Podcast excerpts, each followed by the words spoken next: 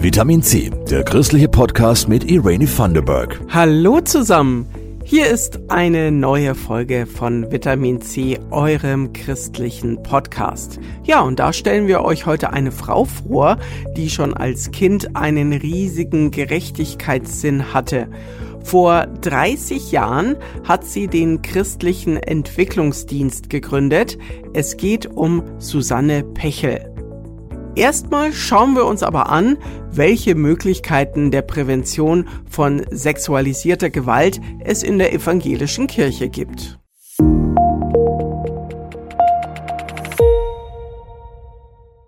Als Vitamin C-Hörer und Hörerinnen habt ihr es vielleicht schon mitbekommen. Am 25. Januar kam die Forum-Studie raus. Die hat untersucht, wo gab es Missbrauch in der evangelischen Kirche in Deutschland in den letzten 100 Jahren. Eigentlich war die Studie aber noch viel weiter gefasst.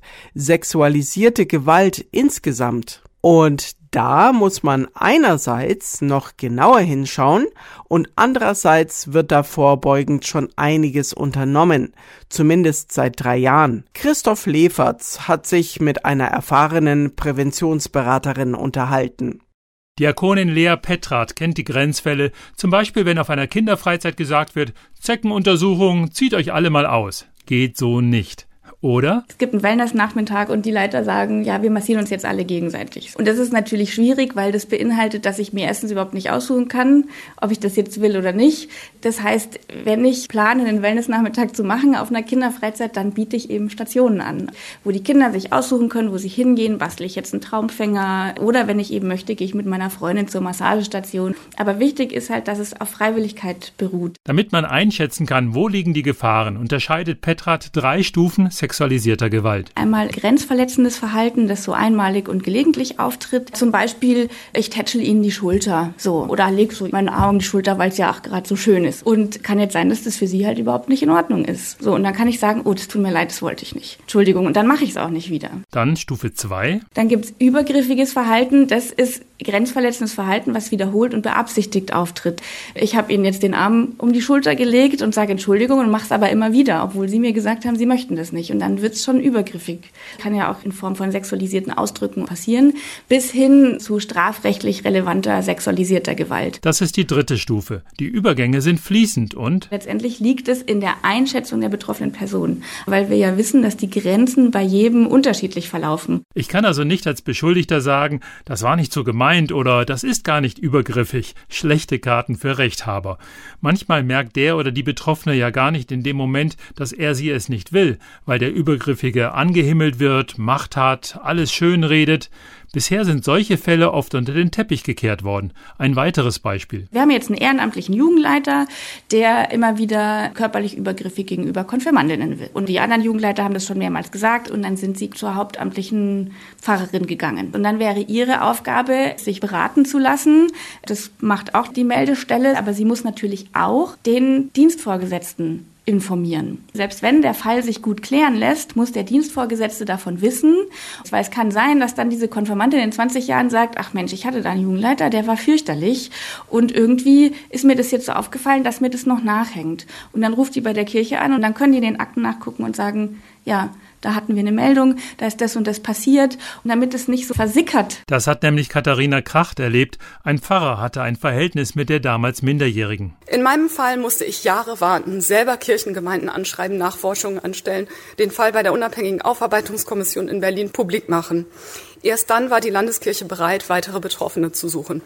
Wir wissen da übrigens mittlerweile von zwölf oder mehr. So etwas will der bayerische Landesbischof Christian Kopp in Zukunft verhindern. Also ein Punkt sind gesicherte Verfahren. Das, was gesagt wird, das wird dann auch gemacht. Und ich kann das transparent nachvollziehen. Und die Kirche kann konsequent handeln, auch bei Ehrenamtlichen, die viel schwerer greifbar sind. Die Konsequenz, die wir bei Ehrenamtlichen haben, ist der Ausschluss vom Amt. Es gibt ja jetzt auch einen Verhaltenskodex und dann kann er natürlich woanders hingehen. Und dann sind wir wieder an dem Punkt, wenn das ein strafrechtlich relevanter Missbrauch ist, ist es natürlich schon sinnvoll, dann auch zu sagen, wir raten ganz explizit auch zu einer Anzeige, weil das nämlich dann im Führungszeugnis auftaucht, dass er auch bei einer neuen Stelle abgeben müsste. Dass Prävention was bringt, weiß Lea Petrat aus ihrer Arbeit bei der evangelischen Jugend. Dort konnte dadurch ein Fall aufgedeckt werden. Und auch Fehler muss man richtig machen, sagt sie. Ohne, dass wir die Schuld, wenn was passieren sollte, auf die Betroffenen schieben, so nach dem Motto, ja, wir haben jetzt hier aber so ein tolles Präventionsprogramm, warum hast du denn nichts gesagt? Sondern wir uns eher fragen, wo hat's denn nicht geklappt? Es gibt anscheinend noch viel zu tun.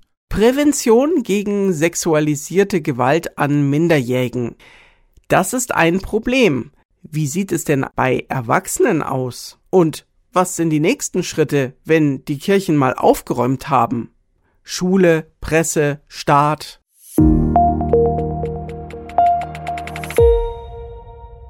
Sexualisierte Gewalt ist heute nochmal Thema. In den letzten drei Jahren ist da schon einiges an Prävention passiert.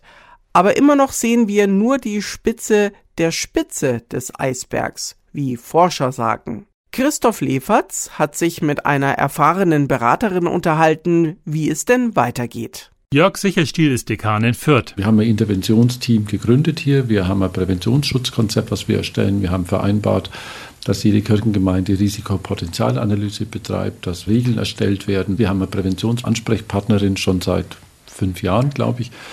Da hat noch nie jemand die Ansprechpartnerin angesprochen in den Jahren. Auch die evangelische Jugend in Fürth hat zwei Beauftragte für sexualisierte Gewalt.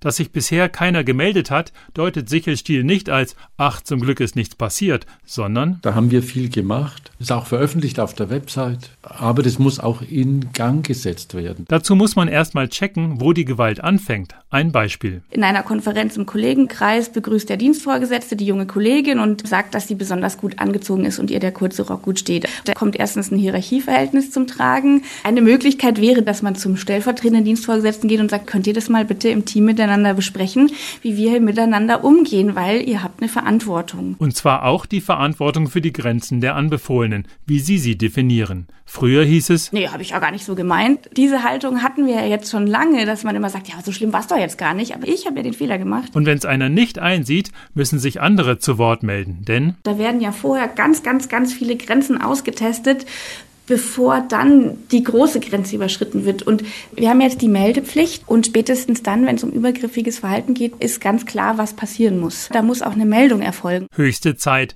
denn auch die evangelische Kirche hat viele Fälle vertuscht. Professor Martin Watzlawick hat die evangelische Missbrauchsstudie geleitet und erzählt von den Betroffenen. Sie machen die Erfahrung, dass es durchaus, wenn sie sich melden, Menschen gibt in der evangelischen Kirche und Diakonie, die sie unterstützen, die sie betreuen, solange nicht eine Beschädigung von evangelischen Einrichtungen, Organisationen oder Personen im Raum steht. Das soll sich ändern. Deshalb ruft auch Diakonin Lea Petrat auf. Wenn man von alten Fällen weiß und sich nicht sicher ist, ob die schon gemeldet sind, dann einfach bei der Meldestelle anrufen. Sei das jetzt, dass man selber betroffen ist oder dass man weiß, da ist mal was passiert, dass man das einfach meldet. Altes aufarbeiten und neue Fälle verhindern. Prävention klingt erstmal lästig, aber tut uns allen gut. Immer wenn es um sexualisierte Gewalt geht, hat jeder erstmal so den Reflex, oh Gott, da will ich gar nicht so viel mit zu tun haben. Ich weiß gar nicht, was ich machen soll und verfällt dann in so eine Schockstarre. Und das wollen wir aufbrechen, dass man darüber spricht, weil in dem Moment, wo wir darüber sprechen, kommt man vielleicht auf Dinge, wo man sagt, okay, da müssen wir noch mal dran arbeiten. Im Moment schult Petrat das Kirchenpersonal auf Gemeinde- und Dekanatsebene,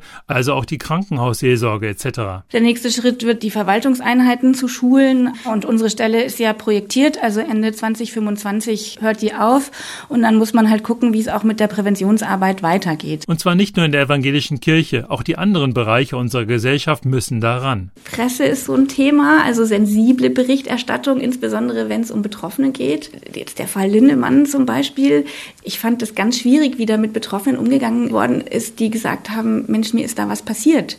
Und da wird dann immer so dieser Kampf der Glaubwürdigkeit aufgemacht. Weitere Bereiche sind die Pflege, die Arbeit mit Flüchtlingen oder Menschen mit Behinderung. Schule sowieso jeder Bereich, der mit Kindern und Jugendlichen und verletzlichen Personengruppen arbeitet, wo Menschen in der Position sind, über andere Menschen zu bestimmen, geht es immer darum, wie gehen wir respektvoll und wertschätzend miteinander um und wo können die sich hinwenden und werden ernst genommen, wenn sie ein Problem haben. Lea Petrat ist Präventionsbeauftragte der Evangelischen Kirche in Mittelfranken und der Oberpfalz. Weitere Infos findet ihr unter www.aktiv-gegen-missbrauch-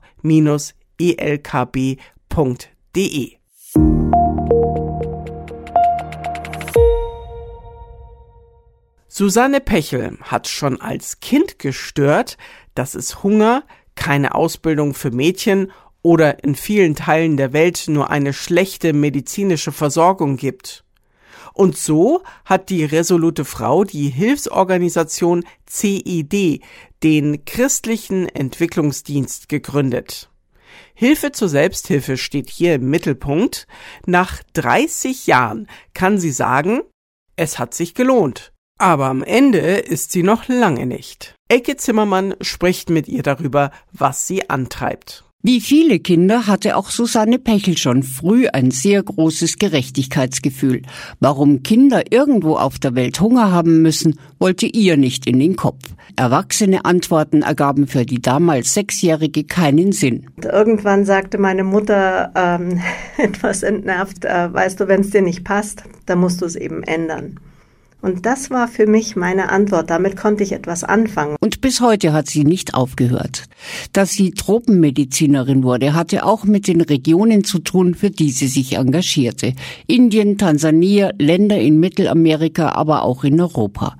1994 gründete sie noch als Studentin den CED, den Christlichen Entwicklungsdienst. Seither sammelt sie für Schulgeld Armenkirchen medizinische Einrichtungen. Ausbildungsprojekte, ähm, Nahrungsmittelprojekte und medizinische Projekte stehen im Fokus. Und was das bringt, zeigt sich heute, über 30 Jahre nach Beginn des CED.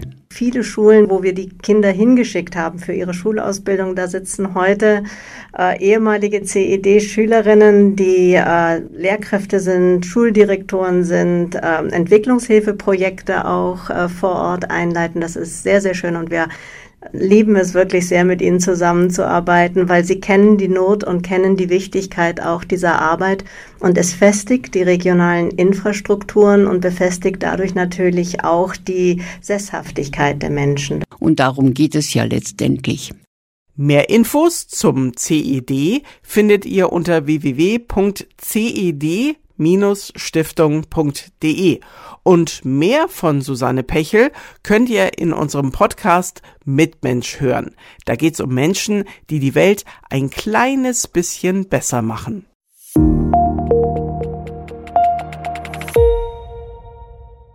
Liebe Leute, nächsten Sonntag stellen wir euch ein Projekt des Helene Lange Gymnasiums in Fürth vor. Da haben Schülerinnen und Schüler einen Audio-Walk zum jüdischen Leben in Fürth produziert und gleich mal einen Preis dafür bekommen. Vielen Dank an die Redaktion bei Vitamin C. Die machen Christoph Leferz und Jasmin Kluge.